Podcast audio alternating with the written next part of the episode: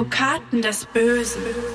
Und wieder mal darf ich sagen, herzlich willkommen zu Advokaten des Bösen, ein True Crime Podcast, in dem Strafverteidiger ihre eigenen wahren Fälle erzählen. Mein Name ist Simone Danisch, ich bin Journalistin, Radiomoderatorin und True Crime Fan. Hans Reinhardt sitzt mir heute wieder gegenüber, gemeinsam mit einer neuen Akte. Deswegen erstmal an dich. Hallo Hans. Ja, hallo Simone. Als Strafverteidiger, aber auch als Jurist im Allgemeinen triffst du ja immer auf viele Kollegen und Kolleginnen, sei es jetzt im Gerichtssaal oder in der Kantine oder sonst wo. Wie sehr vergleicht man sich mit der Arbeit Arbeit von anderen und wie sehr guckt man drauf, wie andere zum Beispiel Fälle angehen? Ich sag mal, der Strafverteidiger ist in der Regel ein absoluter Individualist und eigentlich auch ein Einzelkämpfer und mhm. guckt sich ungern was ab. Ich muss aber natürlich sagen, wenn ich so zurückdenke, so die ersten Berufsjahre, wenn man also absoluter Anfänger ist, da ist man immer froh, wenn man erfahrenen Kollegen an der Seite hat oder wenn man im Gerichtssaal ist mit mehreren erfahrenen Anwälten. Da kann man schon von lernen. Zwar nicht unbedingt die rechtliche Handhabung, das lernt man auch, aber die Art und Weise, wie man es rüberbringt, mhm. wie man es transportiert, wie man sich Gehör verschafft vor Gericht, wie man rhetorisch das richtige Mittel wählt. Das mhm. ist schon äh, ein wichtiger Punkt und da kann man auch durchaus von anderen lernen. Mittlerweile ist es so, dass andere von mir mittlerweile lernen. ist ja auch ein cooles Gefühl wahrscheinlich. Ja, klar. In der heutigen Akte geht es um einen Kollegen von dir und den haben du und auch viele andere gerne als einen harten Hund bezeichnet. Ein Begriff, den ich im Zusammenhang mit Anwälten schon auch relativ häufig höre.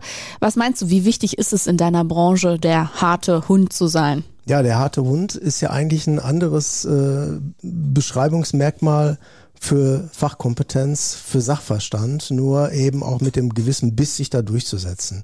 Der alte Rechtsanwalt Rolf Bossi hat mal den Spruch geprägt, dass der Verteidiger beißen muss wie Salzsäure. ja, ähm, letztendlich mein Wahlspruch ist, man sollte freundlich im Umgang sein, aber hart und zielstrebig in der Sache und das natürlich auch gepaart mit einer gewissen Seriosität, die einem dann letztendlich auch das Gehör verschafft. Meinst du denn, in dir steckt auch so ein harter Hund? Oder wie viel harter Hund steckt in dir? ich sag mal so, unsere Berufsordnung hat ja ein Gebot, das Gebot der Sachlichkeit. Ähm, flammende Reden sind erlaubt und wer angepöbelt wird, der darf auch zurückpöbeln. Mhm. Ja, von daher meine ich schon, dass man sich auch selber als harten Hund beschreiben sollte. Das bedeutet, in schwieriger Situation die Herausforderungen meistern, diszipliniert und standhaft zur Sache gehen und natürlich mit gutem Wissen ausgestattet zu sein. Das ist alles das, was einen harten Hund ausmacht und dann zähle ich mich dazu. Der sogenannte harte Hund, über den wir beide heute sprechen werden, war zumindest eine Zeit lang auch echt bekannt. Sein Gesicht war oft in den Zeitungen in ganz Deutschland zu sehen. Er war häufig Gast in TV-Talkshows und er hat sich auch mit vielen anderen bekannten Persönlichkeiten umgeben. Deswegen haben wir uns auch entschieden, seinen Namen nicht zu ändern, weil es ohnehin einfach aufgrund seiner zeitweisen Bekanntheit und seiner damaligen Tätigkeiten zu viele Artikel über ihn im Internet gibt, als dass er nicht eh klar identifiziert werden könnte. Und wenn wir seine Geschichte erzählen, dann können wir das nicht tun, ohne seine vielen Geschäftsbeziehungen und Tätigkeiten mitzuerwähnen. Wir sprechen heute über Rüdiger Knaub, ein Mann mit einem relativ unscheinbaren Namen, der aber gerade in Bochum und Wattenscheid eine regelrechte Persönlichkeit war. Und das lag daran, dass sich der Lebenslauf von Knaub liest wie eine Erfolgsgeschichte, Hans. Ja, er war, Rüdiger Knaub war Rechtsanwalt mit dem Spezialgebiet Arbeitsrecht, da war er wirklich ausgewiesener Experte. Und ab der 90er Jahre hat er sich dann den Ruf als der härteste Sanierer Deutschlands erworben. Mhm. Er war Generalbevollmächtigter des Wattenscheider Modekonzerns Stallmann, auch mal eben das Unternehmen Stallmann so äh, umschrieben hatte. Und er war auch da das Aushängeschild, mhm. war Vorstand mehrerer Modehäuser in New York, in London, Singapur, Hongkong, Stockholm und Kopenhagen.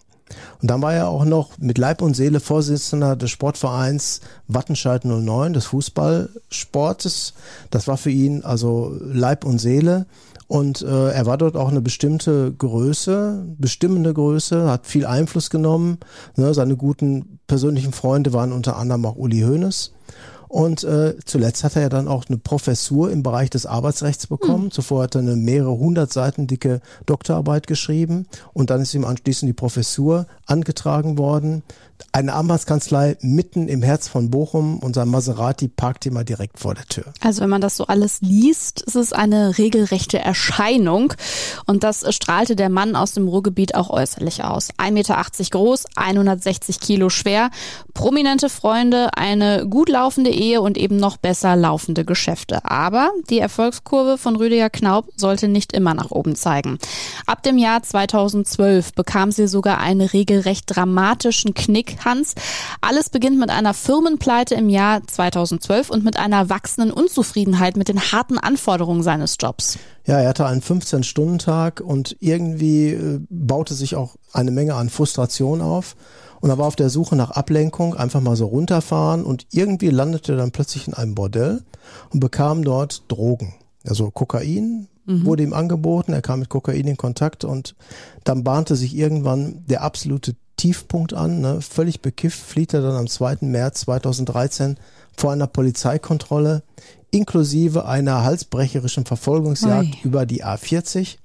Die Boulevardpresse titelte dann damals Staranwalt liefert sich Verfolgungsjagd mit der Polizei. So, und jetzt denken sich bestimmt einige, ist ja wieder klar, ne? Da rauscht so ein Schwerreicher mit seiner fetten Luxuskarre über die Autobahn und ist dabei auch noch voll auf Drogen. Ganz so war die Geschichte dann doch nicht, Hans, denn zu dem Zeitpunkt der Verfolgungsjagd, da war Rüdiger Knaub schon ganz weit unten angekommen und man hätte kaum glauben können, dass es noch tiefer für ihn geht. Ja, und die Luxuskarre war ja dann auch hinterher ein Nissan Micra geworden. Ne, er hatte bereits das Geld im Bordell und für Drogen verprasst. Und nach der Firmenpleite hatte er dann auch noch seinen Geschäftsführerjob verloren. Die Ehe ging zu Bruch und so kam es, dass Knaub statt wie einst im 100.000 Euro Maserati zuletzt in einem Nissan Micra saß. Die Kennzeichen waren sogar schon entstempelt. Und mit diesem Micra lieferte er sich dann auch die Verfolgungsjagd. Unterwegs warf er dann immer wieder Joints aus dem Fenster. Oh Gott. Und die Fahrt endete dann, als er vor einen Baum gefahren war.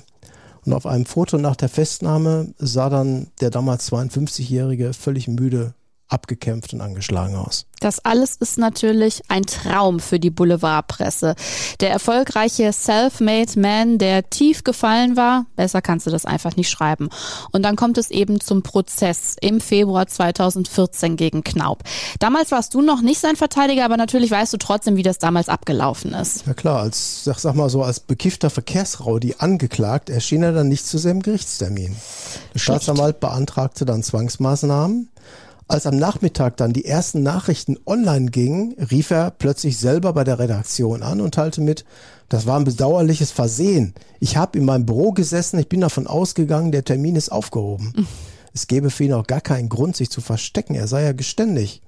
Es muss mich keiner verhaften, es muss mich keiner vorführen. Ich komme selbstverständlich demnächst. Die später im Wege eines Strafbefehls verhängte zehnmonatige Bewährungsstrafe hat er dann auch akzeptiert. Der Absturz ist somit bereits vollzogen. Rüdiger Knaub hat einiges verloren, allen voran sein Ansehen, sein Geld, sein Luxus und seine Statussymbole. Aber der Fall ist noch nicht abgebremst, denn der Prozess wegen der Verfolgungsjagd hat jetzt erst alles so richtig ins Rollen gebracht, Hans. Denn Knaubs Kanzlei wird durchsucht und dabei offenbart sich erst das ganze Ausmaß und es folgt eine weitere Anklage. Die neue Anklage listete 127 Vorwürfe im Zeitraum von Juli 2011 bis 2014 Januar auf. Da ging es um Titelmissbrauch, Beitragsvorenthaltung, Veruntreuung von Mandantengeldern und Bankrott. Der Schaden wurde so auf ca. 150.000 Euro beziffert. Uiuiui. So soll Knaub dann für seine eigenen Kanzleiangestellten die Beiträge zur Sozialversicherung, zur Krankenversicherung nicht abgeführt haben. Schaden ca. 19.000 Euro. Um bevorstehende Pfändungen des Finanzamtes wegen Steuerschulden ins Leere laufen zu lassen, soll er darüber mehrere Honorare seiner Kanzlei über das Konto seines Sohnes abgewickelt haben. Teilweise soll er sich von seinem Mandanten auch bar bezahlen lassen haben. Schaden insoweit ca. 115.000 Euro. Und nachdem dann die Rechtsanwaltskammer im Juli 2013 ihm wegen der nicht bezahlten Berufshaftpflichtversicherung die Zulassung entzogen hatte, soll er nichtsdestotrotz weiter als Rechtsanwalt aufgetreten sein und auch die entsprechenden Gebühren unbefugt erhoben haben. Und mit diesen Vorwürfen und der gepfefferten Anklageschrift im Gepäck sitzt Knaub schließlich bei dir in der Kanzlei. Aus dem Harten ist jetzt vielmehr ein getretener Hund geworden. Wie hast du ihn damals wahrgenommen? Ja, er war sehr redegewandt, sehr mitteilsam, und ähm, man konnte ihm auch gut zuhören, weil ähm, die, die Gespräche mit ihm waren von Anfang an auch ein intellektueller Genuss, muss ich sagen. Mhm. Ja, ich habe selten einen Menschen gesehen, der so frei eine Anekdote nach der anderen erzählen konnte. ich erinnere mich da gerne an diese Anekdote über Leroy Sané, den jetzigen Bayern München Spieler, der mhm. damals bei Schalke gespielt hatte.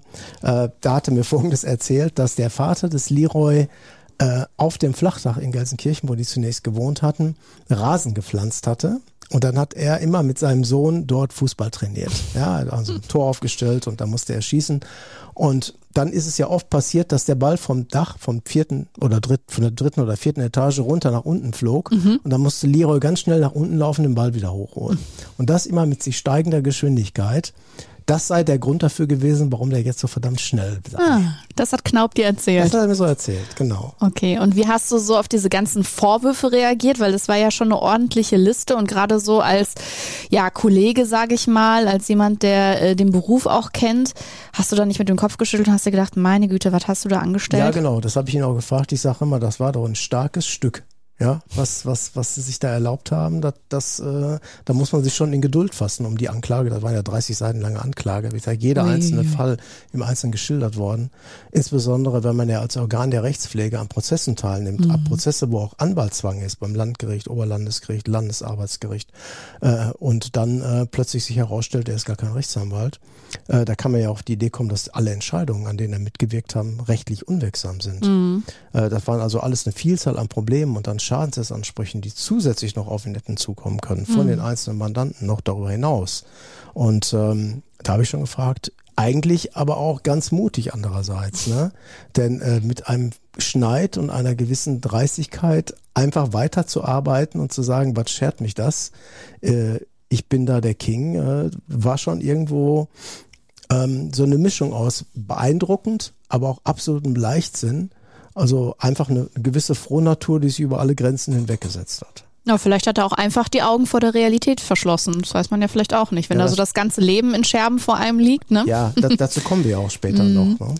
Du hast an Rüdiger Knaub auch keine Illusionen gemacht, das weiß ich, und hast ihm ganz klar gemacht, dass das alles nicht leicht sein wird vor Gericht. Ne? Ja, ich habe ihm gesagt, im Grunde, Sie sind schon überführt. Wir stehen hier mit dem Rücken an der Wand und ähm, die Taten stehen im Grunde auch fest. Man kann das eine oder andere rechnerisch ein bisschen anders darstellen. Im Grunde ist es aber so. Was tun wir? Wie gehen wir damit um? Ja, natürlich, dein erster Gedanke war, wir kämpfen hier, wir gehen hier mit offenem Visier in die Verhandlung und ziehen uns die Boxhandschuhe an und und. da musste ich ihn aber in einigen langen Gesprächen davon runterbringen, dass das wohl der völlig falsche Weg war. Wir können uns erstmal hinsetzen und mal gucken, wie es läuft. Ähm, aber ähm, sofort, sagen wir mal so, die Boxhandschuhe ausholen, wäre in so einem Fall, wo die Beweislage offensichtlich auf der Hand liegt, die völlig falsche Empfehlung gewesen. Und dann findet ihr euch im Oktober 2015 gemeinsam in Bochum vor dem Amtsgericht wieder. Das ehemalige Anwaltsschwergewicht jetzt als Angeklagter neben dir. Und Knaub will auch gar nicht lange fackeln. Er legt ein komplettes Geständnis ab, die eine regelrechte Lebensbeichte wird. Er musste sich da wohl richtig was von der Seele reden, oder? Ja, teils richtig, wirklich unter Tränen hat er dann berichtet über sein Abrutschen in die Kriminalität. Ich schäme mich zutiefst dafür, heute hier als Angeklagter zu sitzen. Damit hat er im Grunde seine, seine Öffnungsrede, fast sein Eröffnungsplädoyer, kann man schon fast sagen, begonnen. Ne? Und dann gab es wirklich eins der längsten Geständnisse in der Bochumer Rechtsgeschichte. Er redete und redete und redete und ich glaube, seine Einlassung hat einen halben Tag Zeit in Anspruch genommen. Wow. Ähm, das, man hat auch das an einigen bösen Blicken von Seiten des Gerichts, Staatsanwaltschaft und so weiter gemerkt. Die wollten das eigentlich gar nicht so in extenso hören, nach dem Motto, jetzt fängt er wieder an, uns schwindelig zu reden. Das war nämlich immer so eine Art Masche von ihm, mm. auch in den damaligen Arbeitsgerichtsverfahren, nach dem Motto, so, jetzt wird mir das Wort erteilt. Und jetzt rede ich so lange und ihr kommt alle nicht dazu, dazwischen zu reden. Ihr könnt noch nicht mal Luft holen, ja. Ich rede so auf euch ein wie ein Maschinengewehr und im Ergebnis macht ihr dann das, was ich so will. Oder ich rede weiter. So. Ne? Und da dachte man, oh Gott, oh Gott, jetzt geht's schon wieder los. Ja, dann lass uns doch mal in diese Lebensbeichte reingehen, in diese stundenlange. Du hast da ja einige Auszüge für uns mitgebracht. Ja, er schilderte, es war ein schleichender Prozess, den ich selbst zunächst nicht bemerkt habe. Ich habe alles verloren, meine Ehe ging zu Bruch, mein Vermögen ist weg, die Anwaltszulassung musste ich zurückgeben. In meinem ganzen Leben musste ich mich durchboxen, bin mit 16 Jahren zu Hause ausgezogen und habe mit Beginn meines Jurastudiums durchgehend vollschichtig gearbeitet. Bin als Fahrer angefangen und habe es dann zum Geschäftsführer eines weltweiten Unternehmens gebracht. Ich war Workaholic und bot meiner Familie ein wohlbehütetes Leben. Ich glaube schon, dass sie mich damals als glücklich bezeichnen konnte. Er erzählte dann auch davon, wie er dafür verantwortlich war für die Entlassung von Tausenden von Arbeitsplätzen in diversen Betrieben. Der Druck war zu groß und mein Gewissen immer schlechter, da ich nicht mehr von der Sinnhaftigkeit meines Tuns überzeugt war. Zu diesem Zeitpunkt war ich schon bereits völlig ausgelaugt und angegriffen. Der 15-Stunden-Tag belastete auch zunehmend meine Gesundheit. Ich suchte nach einem Ventil und kam über einen Bordellbesuch mit Kokain in Kontakt. Es war ein schleichender Prozess, der sich meiner Kontrolle entzog. Ich nahm regelmäßig Drogen zu mir, was sich aber zunächst nicht negativ auf meine berufliche Tätigkeit auswirkte. Mein Drogenkonsum steigerte sich und neben Kokain griff ich auch zu Marihuana und Amphetamin.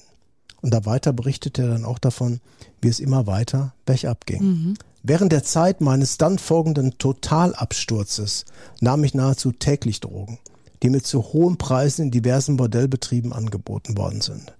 Ich verlor mein gesamtes Vermögen, da ich die Spitzenzeiten monatlich um die 30.000 Euro für diese Vergnügung ausgab. Wow. Trotz eines Therapieversuchs konnte ich mich damals nicht von den Drogen befreien. Ich verwahrloste äußerlich, nächtigte in meiner Kanzlei und meine Mitarbeiter und Mitarbeiterinnen suchten das Weite. Ich vergaß Termine, versäumte Fristen, fuhr in den Nächten ziellos mit dem Auto herum. Das war dann auch die Zeit der Verfolgungsjagd, mhm. die vorhin äh, erwähnt haben, den anschließenden Kanzleidurchsuchungsmaßnahmen. Und da rechtfertigte er sich dann, ich musste Rechnung bezahlen meinen Lebensaufwand sicherstellen und da arbeitete ich einfach weiter als Anwalt ohne Zulassung. Nach außen merkte das sowieso niemand. Nach wie vor kamen zahlreiche Mandanten zu mir. Indessen sah ich mich dann aufgrund des fortschreitenden Drogenkonsums irgendwann nicht mehr in der Lage, korrekt diesen Aufgaben nachzukommen. Und dann versuchte er nach eigenen Angaben zur Folge einen Neuanfang mit einem Insolvenzverfahren mhm. und einer freiberuflichen Tätigkeit als Berater, also nachdem er die Zulassung nicht mehr hatte. Und dazu hat er dann erklärt, doch nun merkte ich nicht mehr, wie ich selbst abgezogen wurde. Mm. Es war peinlich für mich, wie ich in der Not an meinen Freund und Journalisten Günther Wallraff wenden musste, der dann so freundlich war und mehrere rückständige Mieten für mich beglich. Ich unterzog mich selbst einer Drogenentziehungstherapie, hatte zwischendurch einige Rückfälle und jetzt muss ich sagen, dass es mir jetzt gelingt, nahezu drogenfrei zu leben. Wow, also wenn man das so hört, und das ging ja noch viel, viel länger, hast du ja gesagt, das ist schon heftig alles. Hans, wenn du äh, da auch heute nochmal so darüber nachdenkst, kannst du das alles irgendwie nachvollziehen, wie es ist, wie er überhaupt so weit gekommen ist, wie es so schlimm nach unten ja, gehen musste? Man kann es erklären, man kann es nicht ähm, gutheißen, man kann es erklären, mhm. weil letztendlich haben die Drogen seinen Verstand völlig vernebelt. Äh, und dann hat er die Fähigkeit zur Selbstkritik komplett verloren und war einfach so ein Typ, der sagte, ich muss arbeiten, ich muss immer weitermachen, weiter, weiter, weiter, wenn ich auch nicht mehr arbeite. Und ich kann ja nichts anderes als Arbeitsrecht. Das kann ich, das kann ich besser als jeder andere, sonst kann ich aber nichts. So, also habe ich das weitergemacht. Nach Rüdiger Knaups Lebensbeichte zieht sich der Prozess erstmal bis zum Dezember 2015. Und dann stellst du einen wichtigen Beweisantrag. Ja, der Rüdiger Knaup war trotz täglich bis zu zehn Joints, die er konsumiert hat, nächtelangen Koks und Bordellorgien, bislang nie auf seine Schuldfähigkeit begutachtet worden. Das war hm. für mich was, was sich wirklich aufgedrängt hat. Und mhm. wenn auch der Richter gerne gewollt hätte, diesen Antrag, den ich gestellt hatte, konnte er nicht ablehnen. Mhm. Also, ja? dass man das klärt, ob er zu dem Zeitpunkt schuldunfähig war. Oder vermindert schuldfähig, mhm. weil das die Strafe nach unten reduziert. Ja? Mhm. Verminderte Schuldfähigkeit hat zur Folge in der Regel Strafrahmenverschiebung. Es muss zumindest im Rahmen der Gesamtstrafenabwägung Berücksichtigung finden. Bei einer Schuldunfähigkeit, ja, da ist man überhaupt nicht strafbar. Ja. Da wird man, da würde man dann sogar freigesprochen. Ja.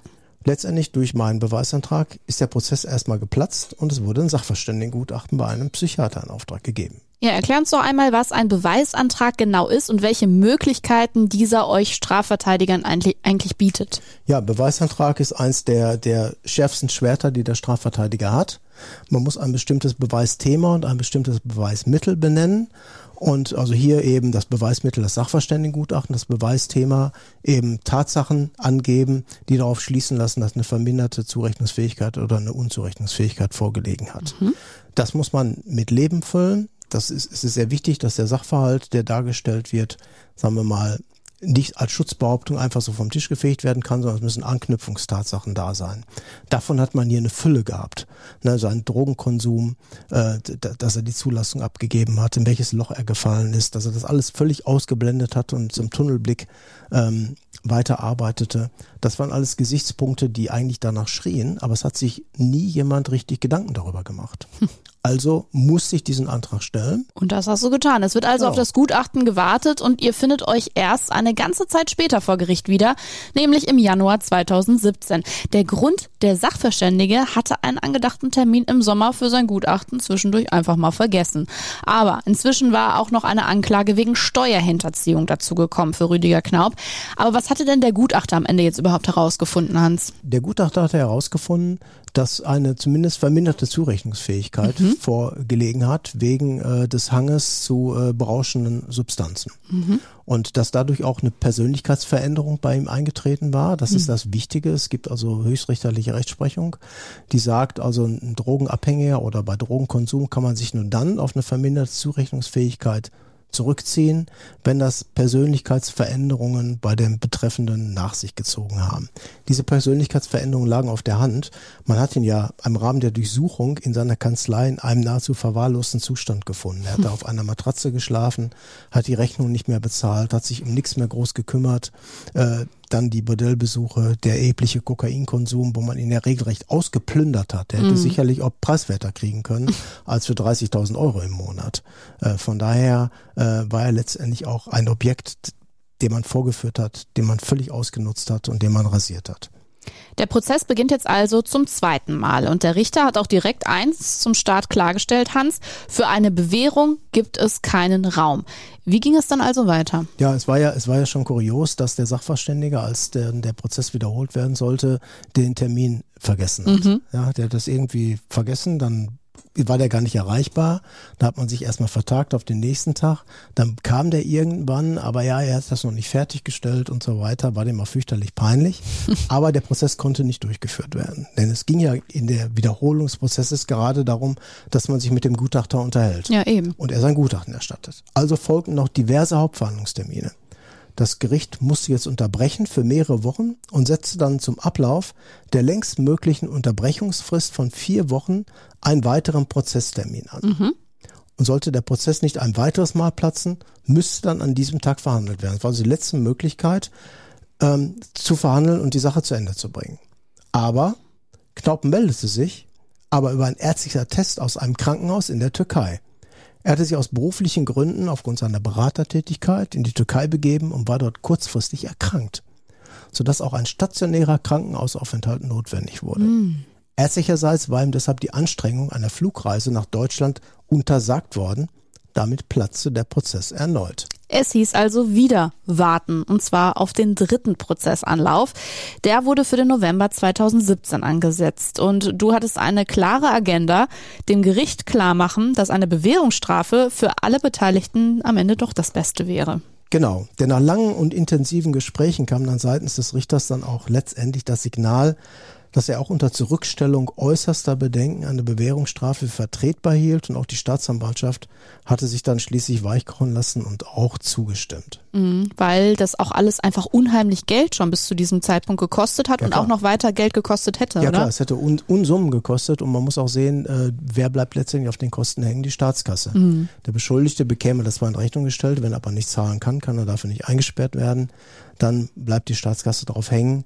Äh, das kann natürlich für ein Gericht kein Kriterium sein, einen Prozess vorschnell zu beenden. Klar. Dann wäre ja jeder Richter käuflich in der Form, dass man sagt, hör wir machen jetzt hier einen langen Prozess, der kostet viel Geld, also müssen Sie uns da entgegenkommen. Das funktioniert zu Recht natürlich so nicht. Aber wir haben ja hinzugekommen hier den Umstand, dass mehrere Jahre vergangen waren. Der Prozess alleine hat ja schon zwei Jahre gedauert. Und äh, irgendwann verliert auch die Justiz das Interesse an diesem Prozess, das passt nicht mehr, es ist ja nicht mehr aktuell und nach ein paar Jahren jemanden dann noch ins Gefängnis zu schicken über eine Sache oder für eine Sache, die lange Jahre zurückliegt, äh, das entbergt eigentlich jeglichem Nutzen und jeglicher Ratio.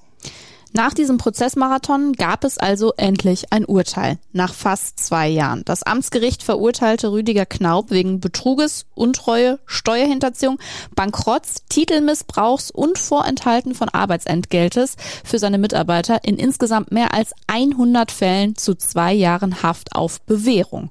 Obendrauf gab es noch eine Geldstrafe in Höhe von 21.000 Euro und 5.000 Euro sollte er auch noch an die Drogenberatungsstelle der Krisenhilfe zahlen. Wenn man sich diese dieses dicke Brett an Vorwürfen und am Ende verurteilten Tatbeständen anschaut, da sind zwei Jahre auf Bewährung plus die Geldstrafe für den Laien überraschend wenig. Äh, oder wie siehst du das, Hans? Das kann man so sehen, insbesondere weil ja auch die zweite Anklage wegen Steuerhinterziehung dann mit in dem Paket drin war. Mhm. Die ist dann als, als Ergebnis des Deals eingestellt worden. Es kam da also auch nicht mehr drauf an und das war alleine schon, also auch eine Sache, wo man wirklich äh, sich Bauchschmerzen machen konnte. Mhm. Ähm, aber hier so, glaube ich, das Urteil hat Augenmaß. Das war auch richtig, die Entscheidung. Und es braucht also niemand ein schlechtes Gewissen oder Gewissensbisse haben. Ähm, man kann sagen, auf der einen Hand ein geringes Urteil, letztendlich auch dank unnachgiebiger Verteidigungshaltung von mir. Mhm. Ich glaube, das war ein wichtiger Gesichtspunkt hier. Aber im Ergebnis war es trotzdem gerecht, weil es den wesentlichen Umständen auch Rechnung trug, nämlich der verminderten Zurechnungsfähigkeit, dem Drogenkonsum, auch der erheblichen Lebensleistung, die vorher der damalige Kollege Knaub, so kann ich ihn ja nennen, ähm, auch geleistet hat. Mhm. Ja, er hat ja wirklich, wie sein Lebenslauf das ja auch auswies, erhebliches geleistet und auf die Beine gestellt. Äh, und dann hat er einmal in einem gewissen Zeitraum, wo er wirklich in einem Tunnel war, in ein Loch gefallen war, gefehlt. Ich meine, da muss man wirklich auch Schneid und Rückgrat haben und sagen, okay, ist nicht in Ordnung, ist strafbar, aber wofür gibt es denn eine Bewährung? Mhm. Was soll das denn sein? Eine Bewährung soll einem ja klar machen, ähm, wir setzen dir ein Zeichen, wir machen Auflagen. Wenn die Auflagen erfüllt werden und das eingehalten wird, dann sind wir davon überzeugt, das war die richtige Entscheidung. Ansonsten würde die Bewährung widerrufen und du musst die Strafe absitzen. Mhm. Und über diesen langen Zeitraum des Prozesses, da hat er sich ja auch geläutert gezeigt und jetzt nicht nochmal irgendwelche Nein, krummen Dinge. Er hat keine gedreht. krummen Dinge mehr gedreht, er hat kein ähm, Alkohol mehr angerührt, er hat mhm. keine Drogen mehr genommen, hat ja auch die Erziehungskur durchgeführt, also hat wirklich an sich gearbeitet. Das ist ja auch ein Zeichen. Und äh, ja klar, das war ein Zeichen und mhm. er war ja auch hinterher überglücklich, dass es so gekommen war. Von diesem für ihn äußerst glücklichen Urteil hatte Rüdiger Knaub allerdings nicht viel. Nur wenige Monate später verstarb er im Alter von 56 Jahren. Das heißt, hat er überhaupt die Geldstrafe beglichen zum Beispiel? Ja, das hat er alles noch getan, mhm. aber leider ähm, hat es ihm Ergebnis nichts mehr gebracht. Mhm. Dadurch, dass er verstorben ist, konnte er das, was er erreicht hat, nicht mehr genießen, weil er sagte, jetzt kann ich nochmal irgendwie durchstarten, vielleicht kriege ich die Anwaltszulassung nochmal wieder, kann wirklich äh, auch noch mein Fachwissen einbringen, nur falls in irgendwelchen Verbänden, wo ich nicht unbedingt die Zulassung brauche.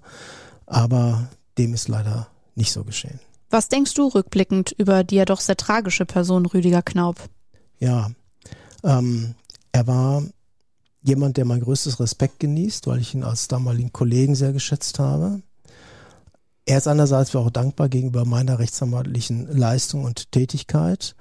Und insbesondere kann ich mich eben an diese zahlreichen, sehr geistreichen Gespräche mit ihm erinnern.